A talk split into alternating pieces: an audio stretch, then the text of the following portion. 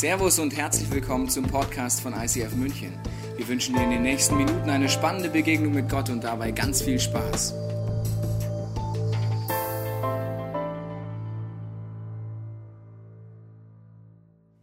Dann nehmen Sie bitte Platz. Ja, vielen Dank. Dankeschön. Ja, wir sind heute hier zusammengekommen für die Testamentseröffnung Ihres verstorbenen Vaters, Herrn Detlef Stäber. An dieser Stelle noch einmal mein herzliches Beileid. Ja, er war am Ende dann wirklich sehr schwach. Aber von Ihnen hat er immer nur so positiv gesprochen.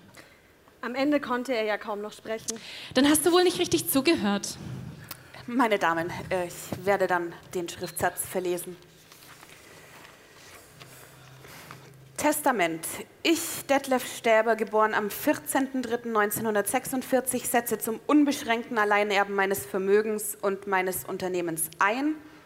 Meine Tochter Carmen Faller, geborene Stäber, geboren am 23.07.1981, meine Tochter Julia Stäber, geboren am 2.9.1982, enterbe ich. Sollte die Alleinerbin vor mir gestorben sein, treten stattdessen die Abkömmlinge der verstorbenen Erbin. Sollte die verstorbene Erbin lebt, kann der Ersatz die Erbanteil. Gut, das ist in Ihrem Fall alles nicht zutreffend. Datiert ist der Schriftsatz in München am 9.12.2016 darunter dann die Unterschrift ihres Vaters. Nein, das kann nicht sein. Ich hätte nie gedacht, dass du so weit gehst. Wieso? Ich finde es gut. Aber Äh, Schwesterchen, du hättest dich einfach besser um unseren lieben, kranken Vater kümmern müssen. Kümmern nennst du das? Du hast dich bei ihm eingeschleimt und mich hast du hintenrum schlecht gemacht und schon mal die dicken Reisen geplant. Ich habe Papa einfach nur lieb gehabt. Nur die Liebe zählt kannst du im Fernsehen anschauen, Schwester. Du hast doch gar kein Interesse an der Firma. Du willst alles nur zu Geld machen. Ich wüsste nicht, was dich das jetzt noch angehen sollte. Sie können selbstverständlich einen Pflichtteil von Ihrer Schwester einfordern, Frau Sterber. Der Pflichtteil interessiert mich doch gar nicht, Frau Notarin. Es ist doch ganz offensichtlich, dass meine Schwester und sein Vater auf das Übelste getäuscht hat. Sie hat überhaupt kein Interesse an ihm. Mit Verlaub, aber davon steht nichts in meinem Schriftsatz. Für mich ist die Sache hiermit auch erst einmal erledigt. Sie haben selbstverständlich die Möglichkeit, innerhalb von 14 Tagen Klage einzureichen, um das Testament anzufechten. Meine Kollegen stehen Ihnen dann auch gern zur Verfügung. Nee, Es ist mir das Geld nicht wert. Carmen, du und ich, wir wissen beide ganz genau, was Sache ist. Du hast dich bei Papa eingeschleimt, um dir alles unter den Nagel zu reißen.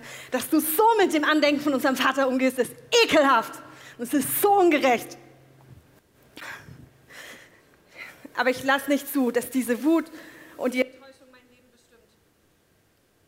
Ich komme auch so zurecht.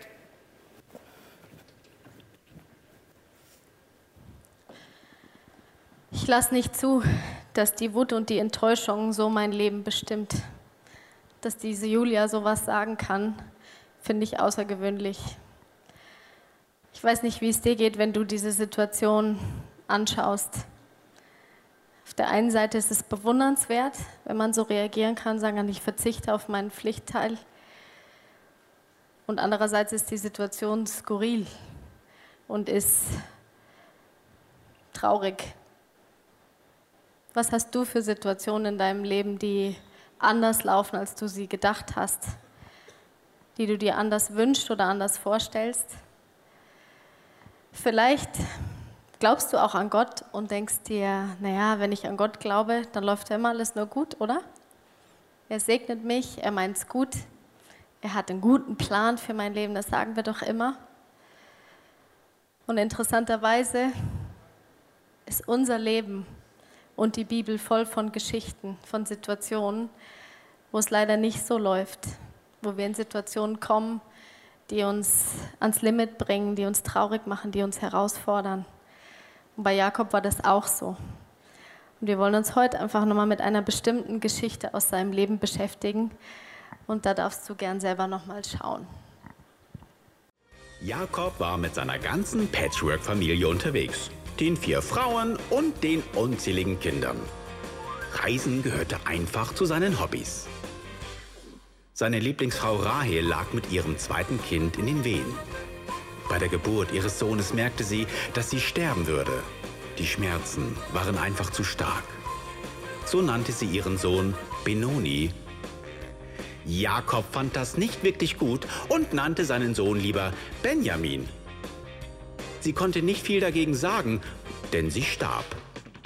Und ihr Mann begrub sie unter Tränen, richtete einen Grabstein auf und zog mit dem Baby und seiner ganzen Familie weiter. Wenn man die Geschichte aus der Bibel so hört, bewusst im Comic-Style, denkt man sich, das, was viele Leute denken, was soll das denn mit meinem Leben zu tun haben? Und warum hat die Bibel so skurrile Geschichten? Und warum geht es so schnell hin und her? Und ich möchte heute mit reinnehmen an folgende Gedanken. Die Bibel sagt über sich selber, dass sie vom Heiligen Geist inspiriert ist und dass man den Heiligen Geist braucht, um es auch zu verstehen.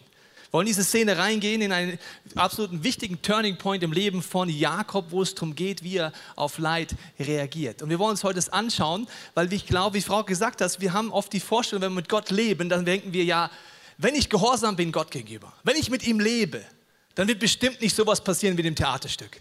Also sowas kann ja nicht Gott wollen, verstehst du? So eine Ungerechtigkeit werde ich niemals erleben und es wird auch bestimmt in meinem Leben keine Situation geben, wo ich einfach tiefe Schmerzmomente erleben. Wir schauen bei Jakob jetzt diese Geschichte an wir merken, es gibt doch immer wieder so Situationen, wo Leid in unserem Leben ist, wo es Leid zuschlägt, wo Ungerechtigkeit passiert. Und ich möchte mit dir in die erste Bibelstelle eintauchen, nochmal, wo Folgendes geschrieben ist in 1. Mose.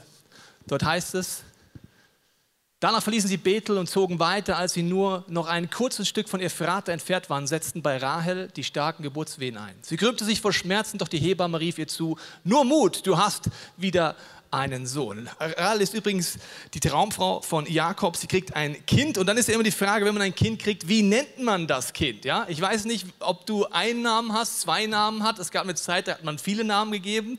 Jetzt weiß ich nicht gerade, was am Puls der Zeit ist. Ein Name, zwei Namen, drei Namen, manchmal vier Namen. Wer hat mehr als einen Namen? Bitte mal melden. Mehr als zwei? Mehr als drei? Glückwunsch. Also ich habe drei. Tobias, Daniel, Peter. Tobias heißt Gott ist gut, da haben sich meine Eltern irgendwas bei gedacht, ja. Äh, Daniel Peter weiß ich ehrlich gesagt nicht so genau, aber so heiße ich auch. Und Jakob heißt der Betrüger oder der Fersenhalter. Also, ich weiß nicht, was dein Name bedeutet, vielleicht hast du noch nie drüber nachgedacht, vielleicht heißt du starker Bär, Antilope, Bitterkeit. Also es gibt krasse Übersetzungen von Namen und ich habe letztens beim Autofahren wieder mal gedacht, es gibt sehr interessante und kreative Eltern. Ich habe dir mal ein paar Aufkleber mitgebracht, so, die wir fotografiert haben. Brandon Phoenix, ja. Matt Eagle, düst mit. Leon Anakin. Kenneth Dietmar. Ich erkläre mir das so, dass es zwei verschiedene Nationen sind bei den Eltern, dann geht das auch wieder, dieser Name ist ja klar. Wahrscheinlich ein Engländer, ein Deutscher, wir lassen die Mischung. Ich weiß nicht. Vielleicht heißt es auch so, mir geht es auch nicht darum, darüber lustig zu machen, aber Namen machen etwas mit mir und mit dir. Vielleicht hast du auch einen Namen bekommen in deinem Leben. Vielleicht wie die Szene, ich lese mal weiter, wie es das Kind heißen soll von Jakob und äh, von Rahel. Aber Rahel spürte, dass sie sterben musste, darum nannte sie den Jungen Benoni. Benoni heißt Kind des Schmerzes oder Schmerzenskind. Verständlich. Sie hat Schmerzen, sie wird sterben, sie nennt ihr Kind Benoni. Kind des Schmerz, Schmerzenskind. Ich weiß in deinem Leben, ob du so Situationen hast wie solche schmerzvollen Momente, vielleicht Verlustmomente. Es kann auch sein, wo du deine Vision verloren hast, wo du geliebte Menschen verloren hast, deinen Job verloren hast. Und wir haben unterbewusst die Tendenz, diesen Situationen wie Namen zu geben. Es ist nicht so, ich sage es nicht so, ich nenne es Benoni, aber es ist in meiner Erinnerung vielleicht so ein Moment. Noemi im ersten Teil der Bibel hat eine sehr schmerzhafte Erfahrung. Sie verliert sehr viele geliebte Menschen. Sie sagt dann danach, ich möchte nicht mehr Noemi heißen, sondern Mara. Mara heißt bitter. Sie ändert ihre Lebensphilosophie in Bitterkeit, nicht mehr ins Leben. Benoni, Kind des Schmerzes. Vielleicht in deinem Leben gab es auch Menschen, die die Namen gegeben haben. In deiner Schule, in anderen Situationen. Jemand sagt vielleicht zu dir, die Hässliche, der, der nichts kann, die, die nichts auf die Reihe kriegt, der Minderwertige, der Fetti, keine Ahnung. Wir kriegen Namen auf Verliehen von anderen Menschen, die dann wie zu unserer Identität werden, wo wir merken, das macht was mit mir und ich fange es an, selber zu glauben. Und jetzt wollen wir reingehen in die Szene mit Jakob, weil Jakob war trainiert in seinem Leben, in schwierigen und herausfordernden Momenten Dinge umzunennen, neue Namen zu geben. Und das ist auch in dieser Situation bei seinem leibhaftigen Sohn so. Es heißt dann weiter in dieser Bibelstelle, Jakob jedoch gab ihm den Namen Benjamin. Rahel starb und Jakob begrub sie an der Straße nach Ephrata, das jetzt Bethlehem, Bethlehem heißt. Bevor ich dir sage, was Benjamin bedeutet, musst du Folgendes wissen. In der damaligen Kultur hatte der Vater das Hoheitsrecht, Namen zu geben. Der Vater overruled seine Frau und sagt, dieses Kind wird nicht Schmerz heißen, sondern Benjamin. Übrigens ist es auch, wenn die Bibel liest, so, es gibt einen Vater im Himmel. Er ist derjenige, der die wahre Identität geben kann. Egal welche Identität Menschen über dich ausgesprochen haben, gibt es einen, der alles overrulen kann, wenn du ihn lässt. Und dir eine Identität gibt, die größer und vielfältiger ist als alles, was du vielleicht bis jetzt erlebt hast. Er macht es, er nimmt diesen Namen und äh, wir wollen jetzt mal in drei Szenen eintauchen vom Leben von Jakob, wo er Dinge umbenannt hat. Teilweise wurde sein Name geändert, aber er hat Dinge umgenannt in seinem Leben. Das ist wie ein geistlicher Schlüssel. Und wir fangen mit einer Szene an, wo Gott ihm einen neuen Namen gibt. Jakob ist also unterwegs und äh, man liest in der Bibel in einer Stelle, dass er kämpft. Er kämpft mit einem Engel. Wenn du jetzt in der Jakob-Serie da warst die ganze Zeit, dann hast du vielleicht äh, mitbekommen, dass dieser Engel eigentlich ein Sinnbild ist für Jesus. Wir lassen es jetzt einfach mal so hier stehen, wie es hier steht. Jakob ist unterwegs, kämpft mit einem Engel und die beiden kämpfen die ganze Nacht und am Ende gewinnt Jakob und der Engel will gehen. Und bevor der Engel geht, hält ihn Jakob noch fest und sagt, halt, kannst du mich bitte noch segnen? Und ich finde das kleine Randbemerkung einfach so interessant, dass der Jakob immer sich überall einen Segen abholt. Also scheinbar scheint bei Segnen einfach noch viel mehr drin zu sein, als wir kennen. Auf jeden Fall äh, fragt der, der Mann, also der Engel, ihn dann erst, wie heißt du denn? Und allein die Situation ist irgendwie schon so lustig, weil als ob der Engel nicht wüsste, wie er heißt. Ich meine, das ist ein Bote von Gott, der weiß ganz genau, dass der Jakob heißt. Und ich glaube, es geht in der Situation nicht darum, dass er nicht weiß, wie er heißt, sondern dass er von Jakob hören will, was ist deine Identität? Wer bist du wirklich? Und der Tobi hat es vorhin gesagt, Jakob heißt Betrüger oder Trickser. Und dann geht die Situation weiter. Der Engel sagt dann zu ihm, Du sollst nicht mehr Jakob heißen, sondern Israel, denn du hast mit Gott und mit Menschen gekämpft und hast gewonnen. Du sollst nicht mehr Betrüger heißen, sondern Kämpfer Gottes oder Gotteskämpfer. Das bedeutet Israel. Und interessant ist, dass der Jakob, der Stammvater, wird vom Volk Israel. Das heißt, er bekommt in dem Moment einen neuen Namen, eine neue Identität.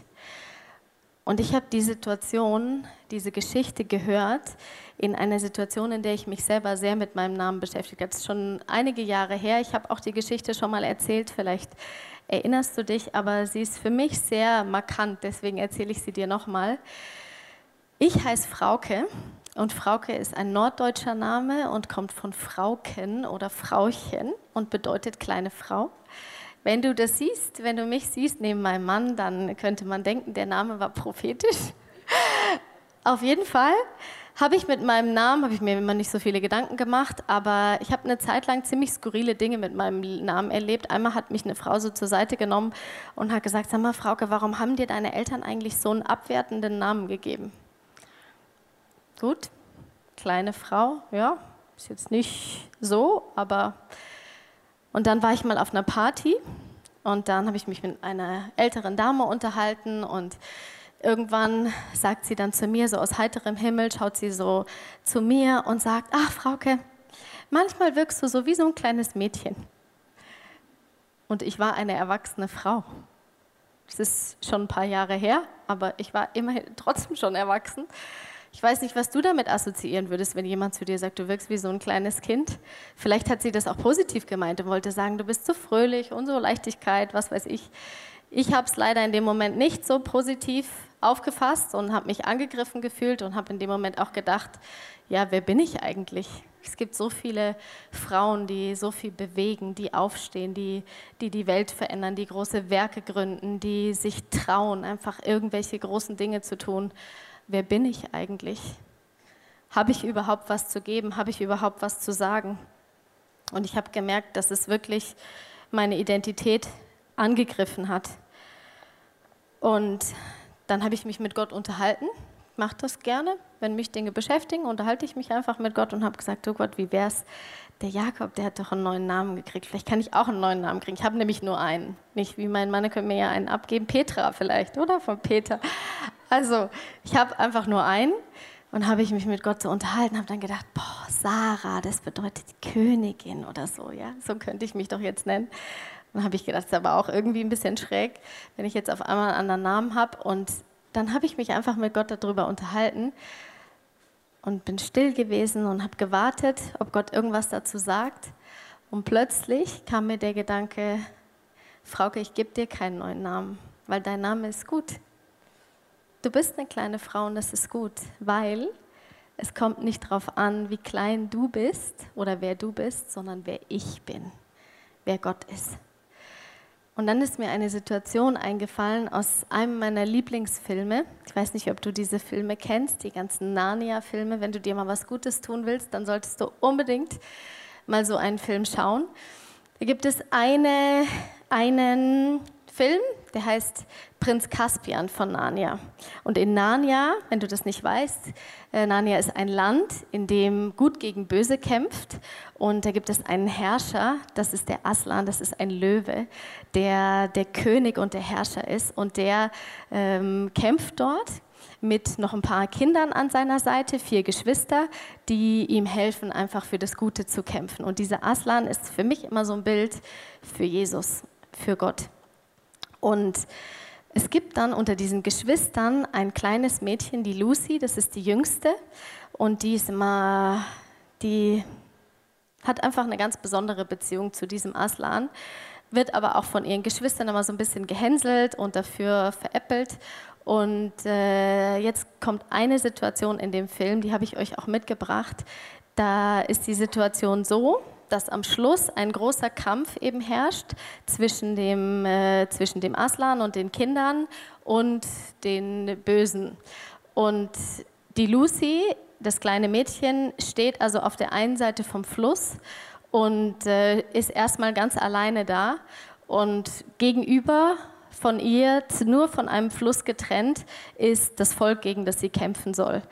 Und sie steht da alleine und was sie hat, ist ein ganz kleines Schwert. Und dieses Schwert zückt sie dann, steht also an dem Fluss, das Riesenheer vor ihr. Und jetzt dürft ihr einfach schauen, was passiert.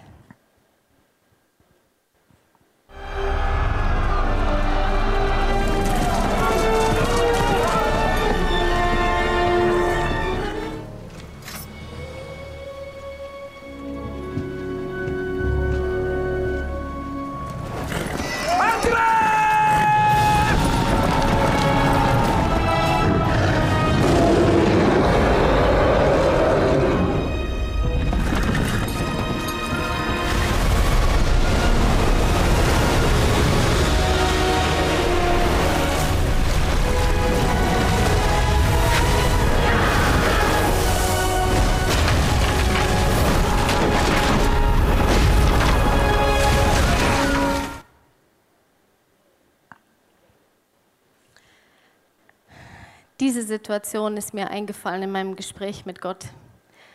Und es war wie wenn Gott mir sagt, Frauke, das Wichtige ist nicht, wie groß du bist, sondern wie groß ich bin. Und ich bin an deiner Seite und ich brülle. Und ich habe vor einigen Jahren, bin ich hier mal um den Neuraum rumgelaufen und habe fürs ICF gebetet, einfach, dass Gott hier tut, was er tun möchte. Und dann habe ich mitten da vorne auf dem Neuraumplatz was gefunden. Das ist ein kleines Playmobil-Schwert. Und dieses Schwert habe ich seitdem in meinen Geldbeutel gesteckt. Nicht, weil es irgendwie ein Glücksbringer ist oder sowas, sondern weil es mich einfach daran erinnert, was ich für einen Gott an meiner Seite habe. Und ich möchte dir das mitgeben. Vielleicht heißt du nicht Frauke, aber du bist, wenn du das möchtest, ein Kind von Gott. Und dann gilt das genauso wie für mich.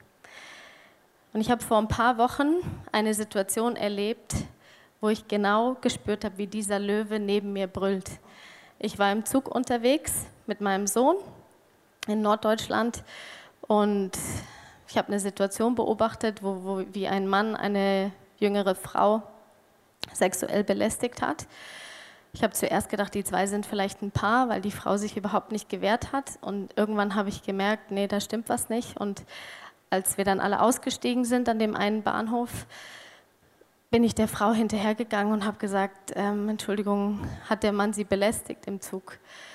Und dann hat sie mir die ganze Geschichte erzählt und ich habe gemerkt, das ist einfach unglaublich, was hier passiert ist und ich muss dafür irgendwie einstehen. Und meine Freundin Maureen hat mir beigebracht, dass man in jeder Situation am besten sofort die Polizei ruft, weil die Polizei ist unser Freund und Helfer und die kann uns einfach dann weiterhelfen. Ich wusste nicht, was ich machen soll. Dann habe ich die Polizei angerufen und habe gesagt, passen Sie auf, das habe ich gerade beobachtet, was soll ich jetzt machen? Ja, will die Frau den Mann anzeigen? Habe ich das kurz geklärt mit der Polizei am, äh, am Telefonhörer. Ja, die Frau wollte ihn gerne anzeigen. Dann hat der Polizist am Telefon zu mir gesagt, ist der Mann denn noch da? Wir brauchen jetzt ungefähr 15 Minuten, bis wir da sind. Dann habe ich mich umgeguckt und habe gesehen, da hinten am Bahnsteig, da steht er noch. Und dann habe ich gesagt, ja, der ist noch da. Ja, können Sie irgendwie rausfinden, wie der heißt, damit wir wenigstens was haben, wenn wir kommen, wenn der sonst weg ist. Und dann habe ich gesagt, ja, äh, also wie soll ich das jetzt machen? Ja, rufen Sie ihn einfach und ähm, äh, lassen sich den Namen geben und so weiter. Ich weiß gar nicht. Also heute denke ich mir, wer war das am Telefon? Darf das ein Polizist überhaupt so sagen? Und das ist ja auch wirklich gefährlich. Auf jeden Fall, meine Knie haben gezittert, ähm, aber ich habe gemerkt, irgendwie ist es, irgendwie fühlt es sich richtig an. Dann habe ich also den Mann so hergewunken, kam er auch, hat er mir seinen Personalausweis gezeigt und hat mir gesagt, wie er heißt. Wirklich, wenn ich euch das jetzt erzähle, denke ich mir selber, wäre mein Sohn nicht direkt dabei gewesen und die, die uns abgeholt hätten, würde ich mir denken, also, äh, und, und dann stand er da, ich stand da, die ganze Situation, ich habe ihm dann gesagt, dass man sowas nicht macht und so weiter. Und ja, es klingt wirklich skurril, aber ähm, dann hat er mich bestimmt die nächsten 15 Minuten mindestens 15 Mal gefragt, ob er jetzt gehen darf. Und ich habe immer nur gesagt, nein, Sie dürfen noch nicht gehen. Und ich habe mir innerlich nur gedacht, warum gehst du denn nicht einfach? Also ich kann überhaupt nichts machen, ich habe überhaupt nichts in der Hand. Und es war mir, wie wenn der irgendwelche unsichtbaren Fußfesseln um seine Füße hat. Und ihr Lieben, das sind für mich solche Situationen, wo Jesus brüllt, wo Jesus neben uns steht, in unserer Schwachheit, wo ich da stehe mit zitternden Knien und mir denke, wenn du jetzt nicht tust, mache ich mich irgendwie zum Affen hier. Aber diesen Jesus haben wir an unserer Seite und er ist derjenige, der eingreift. Und ich liebe es, wie wir Dinge erleben können, die schon in der Bibel stehen. Ich habe euch da einen Bibelvers mitgebracht aus Hebräer. Weil sie Gott vertrauten, konnte er Großes durch sie tun. Als sie schwach waren, gab Gott ihnen neue Kraft. Weil sie sich auf Gott verließen, verbrachten sie wahre Heldentaten und schlugen die feindlichen Heere in die Flucht. Gott hat mir keinen neuen Namen gegeben. Vielleicht gibt er dir heute einen neuen Namen tief in dir drin. Vielleicht sagt er aber auch, wie er aus deinem Namen was macht, was Kraft hat, weil er darin lebt und weil er die Situation verändern kann.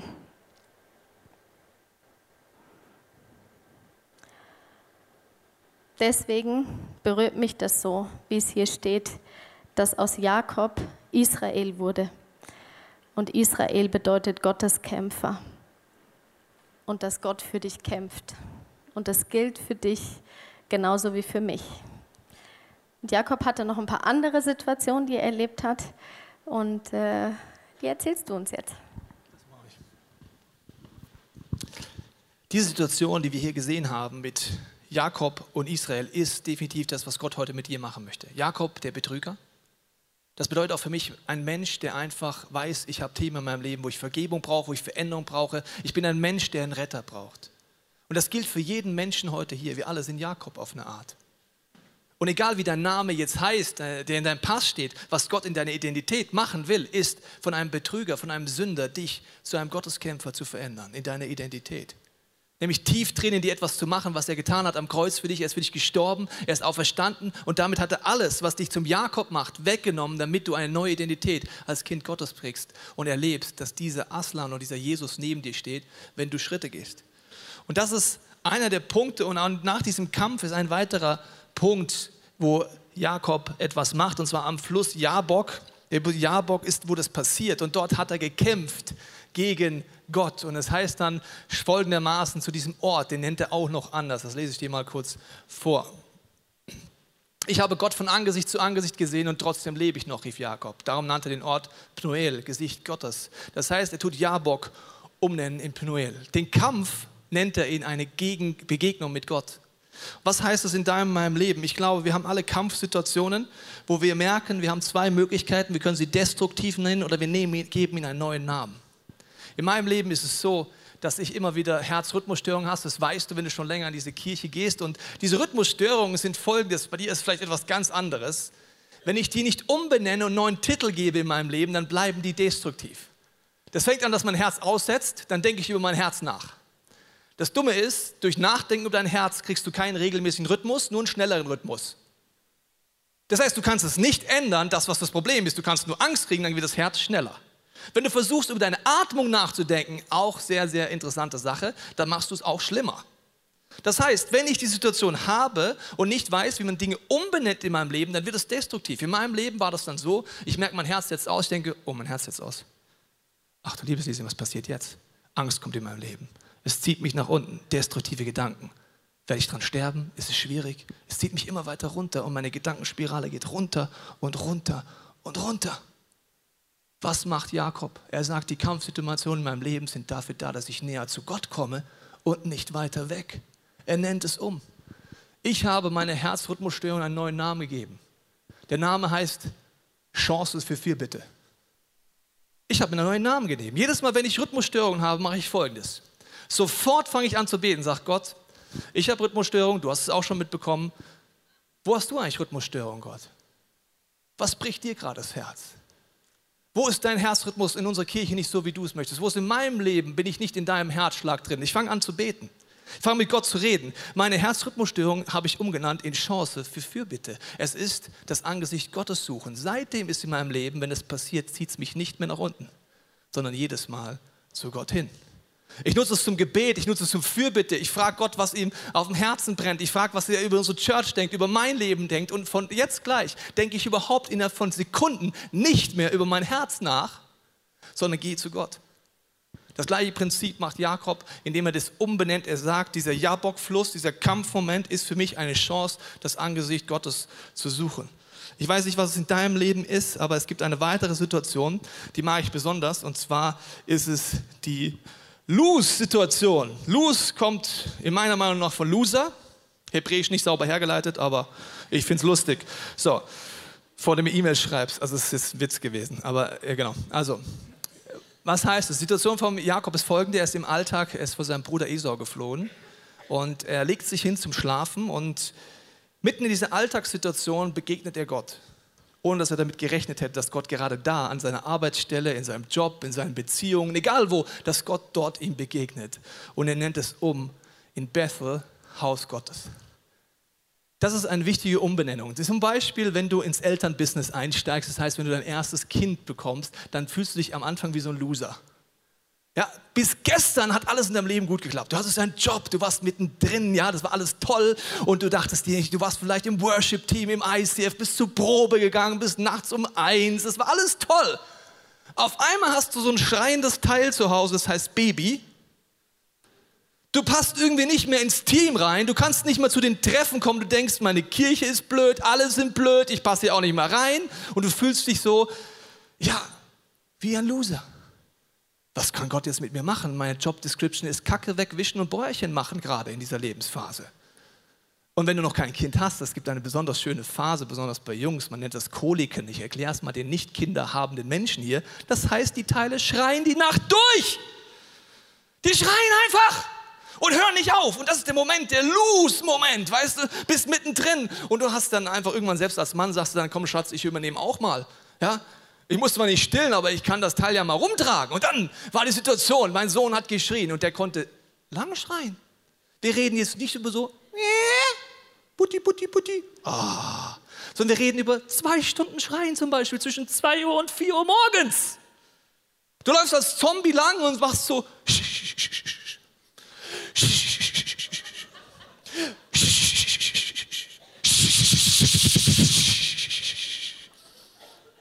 schön, Kinder zu haben, aber das ist so das Kleingedruckte, versteht ihr? Und dann denkst du, was mache ich denn hier?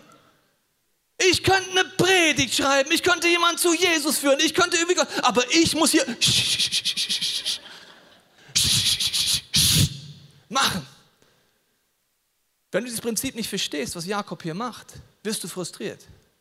Wenn du verstehst, das Haus Gottes ist genau da, wo du bist, mitten in der Windelkacke, mitten in dem Nachts rumlaufen, da ist Gott. Gott ist nicht in Kirchengebäude, er ist überall. Also habe ich zu Gott gesagt, Gott, weißt du was? Ich wollte schon immer mal ein Glaubensheld sein und zwischen zwei und vier Uhr nachts beten habe ich noch nie hingekriegt, jetzt bin ich wach. Jetzt laufe ich eh über diesen Gang hoch runter. Dann können wir jetzt auch beten, Gott. Also was hast du auf dem Herzen? Zeig mir Punkte. Und ich mache dann so, ja, Jesus. Und fange an zu beten. Und mitten im Beten merke ich, dass ich auf meinem Flur, in meiner Wohnung, während ich mache, Gott begegne. Wenn du es nicht drehst auf deiner Arbeitsstelle, egal wo du bist, der Alltag wird dann zum Abenteuer, wenn du weißt, in deinem Job, in deiner Firma, in deinem Alltag, in deiner Familie, Gott ist da, wenn du es drehst. Wenn nicht, viel Spaß beim Das kannst du auch, wenn du eine Firma hast und deine Angestellten blöd tun. Kannst die ganze Zeit machen. Oder du verstehst dieses Prinzip. Das ist nicht nur bei deinen Kindern so, sondern auch zum Beispiel beim Geschirrspüler. Stimmt's, Frauke? Ja, beim Geschirrspüler ist es auch so. Allerdings ist mir noch was eingefallen, auch mit den, mit den Kindern. Neben dem, dass es super ist, wenn man das dreht und dann betet zum Beispiel, habe ich gemerkt, für die, die Kinder haben, mir hat Gott ganz oft auch was gezeigt über die Beziehung von Gott zu mir, wenn ich über die Beziehung von mir zu meinem Sohn nachgedacht habe. Ich habe mir zum Beispiel nie vorstellen können, wie sehr Gott mich liebt, bis ich selber ein Kind hatte und auf einmal gemerkt habe, was ich für eine unfassbare Liebe für ihn habe. Und Gott sagt das genauso. Also es gibt viele Dinge, aber du wolltest ja die Geschirrspülergeschichte. Ja, Geschirrspüler, bitte. Ich habe mir einfach angewöhnt, diese Alltagssituation zu nehmen und egal was passiert, zu fragen, Jesus, hast du da irgendwas zu sagen? Und einmal war unser Geschirrspüler kaputt vor einiger Zeit und mich nervt es, wenn ich dann sehr viel abspülen muss. Und dann stand ich da und habe gespült und gespült und irgendwann ähm, kam ich dann mit Gott ins Gespräch und habe gesagt, was soll das hier und wieso dauert das alles so lang und wieso ähm, kommt nicht einfach jemand mit einem neuen Geschirrspüler vorbei und so weiter. Und dann war es mir, wie wenn Gott einfach leise in meinen Gedanken sagt, schau Frauke, du brauchst jetzt zwar viel länger mit dem Abspülen, aber manchmal ist es wichtig, dass es gründlich ist. Und bei dir muss immer alles ganz schnell gehen. Kennst du das? Am besten so schnell wie möglich alles erledigt, alles fertig. Wenn ein Problem da ist, am besten so schnell wie möglich wieder weg und so weiter. Und Gott hat mir beigebracht, anhand dieses banalen Geschirrspülers, dass es wichtig ist, geduldig zu sein und dass es wichtig ist, manche Dinge auch gründlich zu tun und nicht einfach nur wischiwaschi alles schnell wieder zu erledigen. Oder eine Alltagssituation ist für mich auch, ist jetzt vielleicht nicht ganz Alltag, aber als ich da stand an dem Bahnhof und dann die Polizei kam und dann habe ich mir gedacht, was mache ich jetzt? Und ich habe mir überlegt, wie geht es dieser jungen Frau, was sie jetzt gerade erlebt hat. Und ich habe sie gefragt, darf ich noch für dich beten? Dass das, was du jetzt erlebt hast, dich nicht bestimmt, sondern dass du erlebst, dass es einen Gott gibt, der dich liebt und der einen Unterschied macht. Und mitten am, am Bahnsteig, die Polizistin ist gerade noch kurz zum Auto gegangen, der Mann hat, der Polizist hat sich um den Mann gekümmert konnte ich für diese Frau beten. Und ich sage dir, sowas ist so erfüllend und so ein, ein Schatz, wenn man es schafft, die Situation zu drehen und zu nutzen und das einfach ins Leben zu rufen, was Gott sowieso vorbereitet hat. Diese Momente sind entscheidend in deinem Leben. Gott möchte dir in deinem Alltag begegnen. Ich möchte dir jetzt sagen, was der Name Benjamin bedeutet. Ich habe vorhin gesagt, die Mutter sagt, er soll Benoni heißen, Kind des Schmerzes. Wenn das so gewesen wäre, hätte dieses Kind in jeden Tag daran erinnert, an den Verlust seines Lebens. Jeden Tag hätte er daran gedacht, was er verloren hätte, anstatt dass er ein Kind bekommen hätte. Und oft von außen kann man es gar nicht nachbeziehen, weil er sagt, das Kind ist immer noch ein Wunder Gottes, aber ich verbinde es mit Schmerz. Er nennt ihn, bevor ich es dir sage, zur Wiederholung, er hat 14 Jahre auf seine Traumfrau gewartet und hat dafür gebetet, dass sie schwanger wird. Okay? Also es ist jetzt nicht irgendwas, irgendeine Situation, ein ungewolltes Kind, ganz im Gegenteil. Es war ein Wunschkind. Und er nennt ihn, er war da noch eine Sache. Er war der Meinung, dass, als er letztes Mal in Bethel war, war er der Meinung, wenn er nur das macht, er will nur Gottes Kind sein, wenn Gott das macht, was er möchte. Solange Gott das macht, was er will, will er ihm den Segen geben und will ihm Zehnten geben und so weiter. Er war der Meinung, bis dahin, Segen bedeutet, solange Gott nach meiner Pfeife tanzt, werde ich es tun. Aber wenn sowas passiert, definitiv nicht mehr, okay? Also er nennt ihn Benjamin und das heißt Kind des Glücks oder Sohn der rechten Hand. Die rechte Hand steht für Segen, steht für Autorität, steht für den väterlichen Segen und die Autorität Gottes. Und er nennt ihn Sohn der rechten Hand oder Kind des Glücks, Glückskind. Wie kann er das schaffen? Nur mit Gottes Hilfe mitten im Leid, indem er es umbenennt. Ich möchte in die Szene mit dir eintauchen, weil das ist ein wichtiger Schlüssel drin. Wenn du die Bibel liest, ich lade dich immer wieder ein, Gott zu fragen, was möchtest du dir zeigen? Und als ich diese Bibelstelle letztens wieder gehört habe, ist mir etwas aufgefallen. Ich lese dir mal vor. So starb Rahel und wurde begraben an dem Wege nach Ephrata, das nun Bethlehem heißt. Und Jakob richtete einen Stein auf über ihrem Grab, das ist das Grabmal Rahels bis auf diesen Tag. Seine Frau stirbt, steht hier, Jakob macht ein Grabmal. Er heißt mittlerweile eigentlich schon Israel.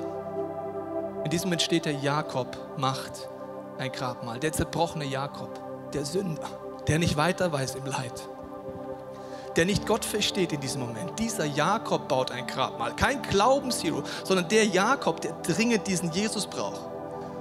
Der weiß, dass Gott für ihn gestorben ist, aber der tief im Schmerz ist. Dieser Jakob baut das Grabmal.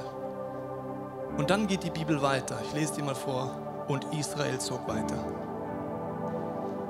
und schlug sein Zelt auf jenseits von Migdal-Eder. Nachdem Jakob in Zerbruch das Grabmal baut, im Schmerz, in den Tränen, in dem Bewusstsein, er braucht Gottes Hilfe, greift Gott ein, indem er es umbenennt und er geht weiter in der Identität als Gottes Kind. Nicht zerstört, nicht zerbrochen, sondern jemand, der Gott weiter vertraut. Wir wollen heute mit dir eine Zeit des Gebets machen. Wir wollen dir jetzt konkret etwas vorschlagen, wie du darauf reagieren kannst. Vielleicht gibt es schmerzhafte Momente in deinem Leben, so Benoni-Momente. Vielleicht hast du Identitätsfragen, hast noch nie Gott die Möglichkeit gegeben, dir zu zeigen, als der himmlische Vater, dass er die Identität zuspricht als sein Kind. Vielleicht sind es aber auch die Kämpfe in deinem Leben, wo du gerade dich runterziehen, die Spirale, anstatt dich zu Gott hinzubringen. Und da wollen wir dir einen Vorschlag machen, wie wir das gemeinsam machen möchten. Was der Tobi und ich zurzeit jeden Morgen machen, ist, dass wir gemeinsam das Abendmahl feiern. Ich weiß nicht, was das Abendmahl für dich bedeutet. Du weißt, das ist hier aufgebaut jeden Sonntag. Gehst du dahin, nimmst du dir das oder ist es einfach irgendwas Komisches, wo du gar nicht genau weißt, was du da eigentlich machen sollst? In diesem Abendmahl steckt so eine unglaubliche Kraft, weil wir uns daran einfach erinnern dürfen, was Jesus gemacht hat, was er uns anbietet in dem Moment, in dem er am Kreuz gestorben ist und gesagt hat, ich tausche alles ein, was dich gerade bedrückt, was deine, vielleicht wo du Schmerzen hast, physisch, aber auch seelisch oder geistlich. Und du kannst jetzt überlegen, was sind Situationen in deinem Leben. Vielleicht ist es wirklich dein Name. Vielleicht ist es, weißt du, was dein Name bedeutet. Vielleicht bedeutet auch was Gutes und du willst es festmachen. Nutz jetzt die Gelegenheit und tausch das ein. Das ist was ganz Aktives. Wie der Tobi gesagt hat, wie er seine Herzrhythmusstörungen einfach umbenannt hat für sich.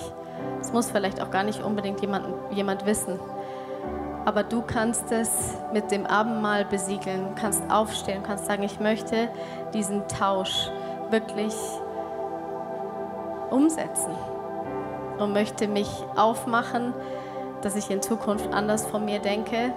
Dass ich finde es so schön, wie du das gesagt hast, dass der Vater das Recht hatte, das Kind zu benennen.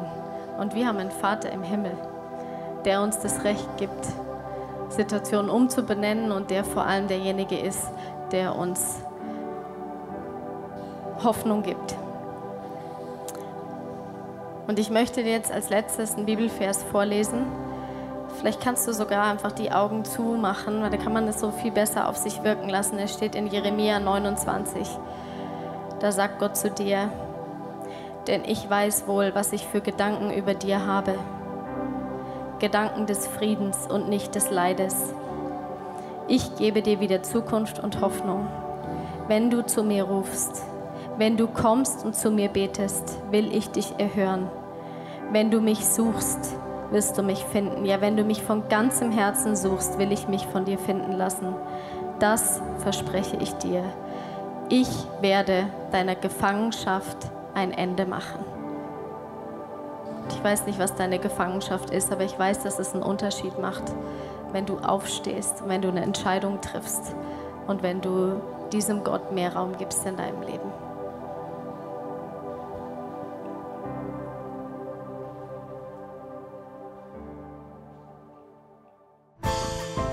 Wir hoffen, dass dir diese Predigt weitergeholfen hat. Wenn du Fragen hast, kannst du gerne an info at icf-moenchen.de mailen und weitere Informationen findest du auf unserer Homepage unter www.icf-moenchen.de.